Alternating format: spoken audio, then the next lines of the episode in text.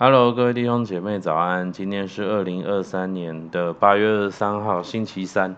昨天呢，我们讲到了长兄症候群代表之一的约拿的故事。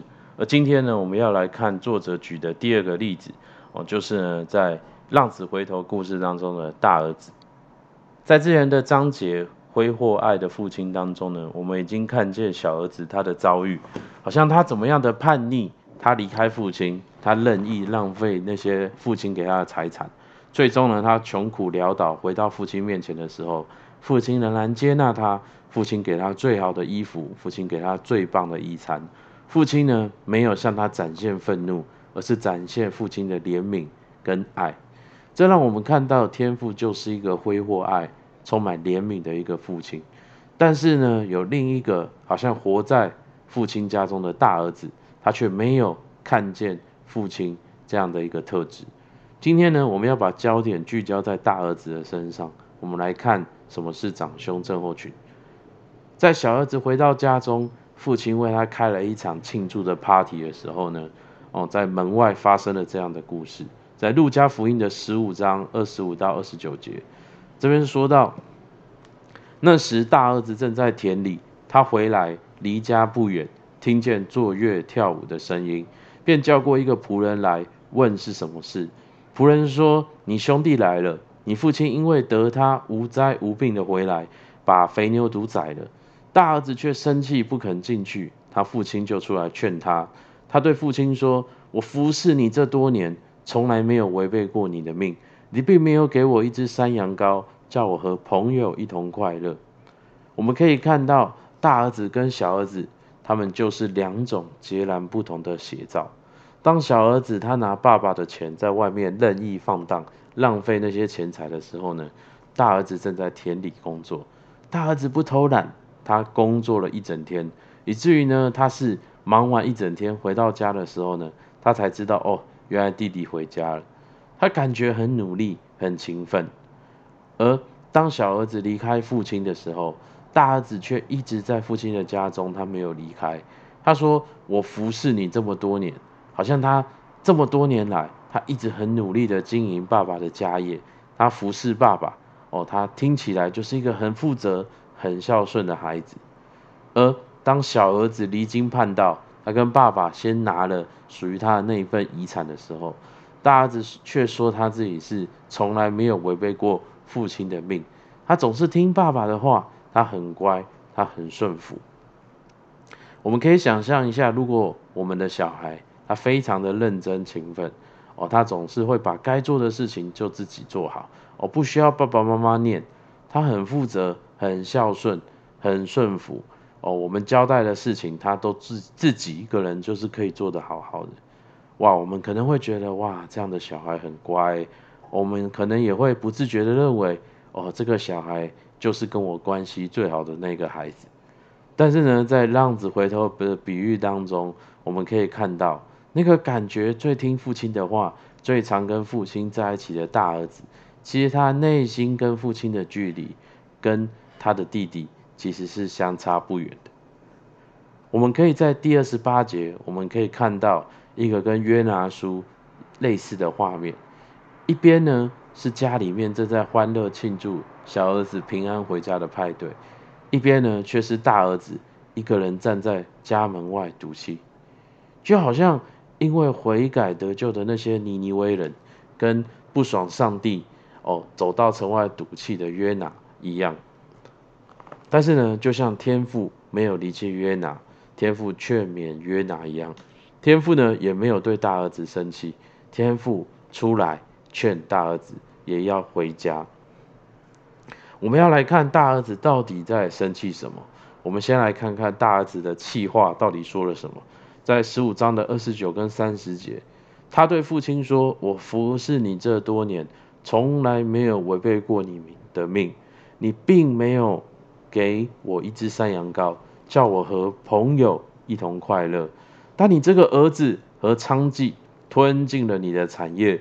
他一来了，你倒为他宰了肥牛肚。”大儿子说什么呢？他说：“我服侍你这么多年，从来没有违背过你的命，但是你没有给过我一只山羊羔。”大儿子认为呢，他自己是因为服侍父亲很多年，是因为他从来没有违背过父亲的命令哦，所以他是好儿子。而我是好儿子，所以你应该至少要给我一只山羊羔吧？这样听起来不过分吧？不知道你会不会觉得这听起来就好像一个员工跟老板说：“老板，我业绩每年都达标，你交代的事项呢，我也都处理得好好的，你应该至少要帮我加薪五趴，不过分吧？”好像大儿子因为他是有好表现，所以他觉得他是一个儿子。而他忘记了，其实他是一个儿子，是因为他的血统，是因为他跟父亲的关系。而大儿子甚至抱怨父亲说：“你没有给过我一只山羊羔。”我们可以想象一下，这位父亲如果他能够养很多的员工仆人，他如果口粮有余的话，这个父亲会缺一只羊吗？肯定是不缺的。大儿子在每一天的生活当中，他住在父亲的家中，他吃着父亲为他预备的饭菜，他接受父亲仆人的服务，但是他却没有看见这一些，他只看见 right now 现在这个时间点，好像爸爸为那个不配的弟弟宰了肥牛，但是自己应该是配的那一个，但父亲从来没有给过他一只山羊。他儿子再怎么表现优秀，好像这些所谓的。表现优秀都是一个仆人能够做到的，但是凭什么大儿子能够享受更高的待遇？他能够住比仆人更好的房间？他凭什么这些仆人都要听大，也要听大儿子的？不正是因为他是主人的儿子吗？可是呢，这个时候这个大儿子他却没有办法看见他已经身在恩典当中，而大儿子他继续抱怨说。你这个儿子和娼妓吞进了你的产业，他一来了，你倒为他宰了肥牛犊。他认为这个弟弟做尽了坏事，他不配得父亲的恩典，而自己做了很多好事，他应该是配得父亲恩典的。他以为恩典是要交换的，但弟兄姐妹，恩典之所以叫恩典，就是因为我们可以白白的领受，我们没有办法透过表现来交换恩典。我们甚至也没有办法表现什么东西，足以达到交换恩典的标准。正因为如此，恩典才是宝贵的。如同天父主动寻找赌气的约拿，天父呢主动找上赌气的大儿子。在三十一到三十二节这边说到，父亲对他说：“儿啊，你常和我同在，我一切所有的都是你的。”只是你这个兄弟是死而复活、失而又得的，所以我们理当欢喜快乐。我们看到，在大儿子死死抓着自己的表现说：“嘿，爸爸，我表现很好，我是好员工，我是好儿子”的时候，父亲呼唤他说：“儿啊，儿啊，儿子啊，你不是员工，你是我的儿子，在你还小。”你什么都不能做的时候，我一样供养你，我一样为你预备丰盛的宴席，我一样让我的仆人来服侍你，因为你是我的儿子。当大儿子说：“爸爸，你连一只山羊羔都不给我的时候，”父亲告诉他说：“儿啊，我一切所有的都是你的，好像这个家所有的一切，你全部都可以用，你全部都可以吃。”而且是免费的，因为你是我的儿子。当大儿子说：“你那个儿子做尽坏事，他不配；而我总是做对的事，我配。”的时候，父亲回答说：“你兄弟跟你一样，都是我的儿子，我对你们有一样的恩典跟慈爱。今天换作是你大儿子做了违背我的事，离家出走又回来，我仍然会向你。”彰显我的慈爱，所以现在这个时间点，我们应当一起为小儿子欢喜快乐。各位弟兄姐妹，今天大儿子的故事有没有给你什么样的提醒？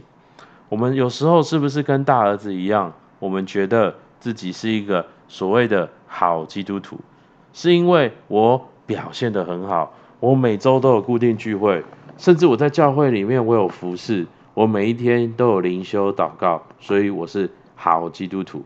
而我是好基督徒，所以上帝应该要赐福给我，上帝应该要好像赐给我那些我渴望的东西，好像上帝好像天父没有照我们想要的回应我们的时候，我们就觉得哦，上帝好严格，上帝没有听我的祷告。你是不是像大儿子一样，好像看到一些人蒙福的时候，我们没有办法跟这些蒙福的人，跟这些悔改然后得到改变的人，我们没有办法跟他一起开心，我们里面充满了一种嫉妒跟比较。各位弟兄姐妹，如果你有这些的感觉的话，你并不孤单，因为呢，我也是长兄症候群的患者。我也曾经觉得我在教会服侍那么多年，为什么上帝没有照我所想要的祝福我？好像我被困在那个长兄症候群的嫉妒、愤怒、比较的情绪当中。而这样的感受，直到几年前牧师开始推动儿子的灵，好像我才渐渐的经历那个改变。各位弟兄姐妹，今天我们是否也愿意来面对自己的内心，让天父的爱能够来充满在我们生命当中？好不好？我们一起来祷告。是的，亲爱的天父，主啊，还是感谢你，主啊，你要对我们说，主啊，是儿啊，你常与我们同在，我一切所有的都是你的。主啊，很多时候，主，我们觉得你是严格的天父，我们觉得好像我们要表现到某种程度的好，才配得你祝福我们一些事情。主啊，是的，主啊，但我们知道，我们已经身在恩典当中。主，我们不是要很努力才能获得恩典，而是我们现在就活在恩典当中。主，今天你祝福在我们弟兄姐妹的里面。主啊，是的，把那长兄之后群从我们心中除去。主，让我们知道，恩典不是靠我们的努力换来，而是因为我们的身份就是你的儿子。你命定要祝福我们，你命定要保护我们。主啊，是的，主帮助我们有这样的信念。主不再靠努力，而是靠恩典；不再是靠表现，而是在意呢与你亲密的关系。主还是感谢你，主听我们祷告，奉耶稣的名，阿门。好，我们今天灵修到这边，谢谢大家。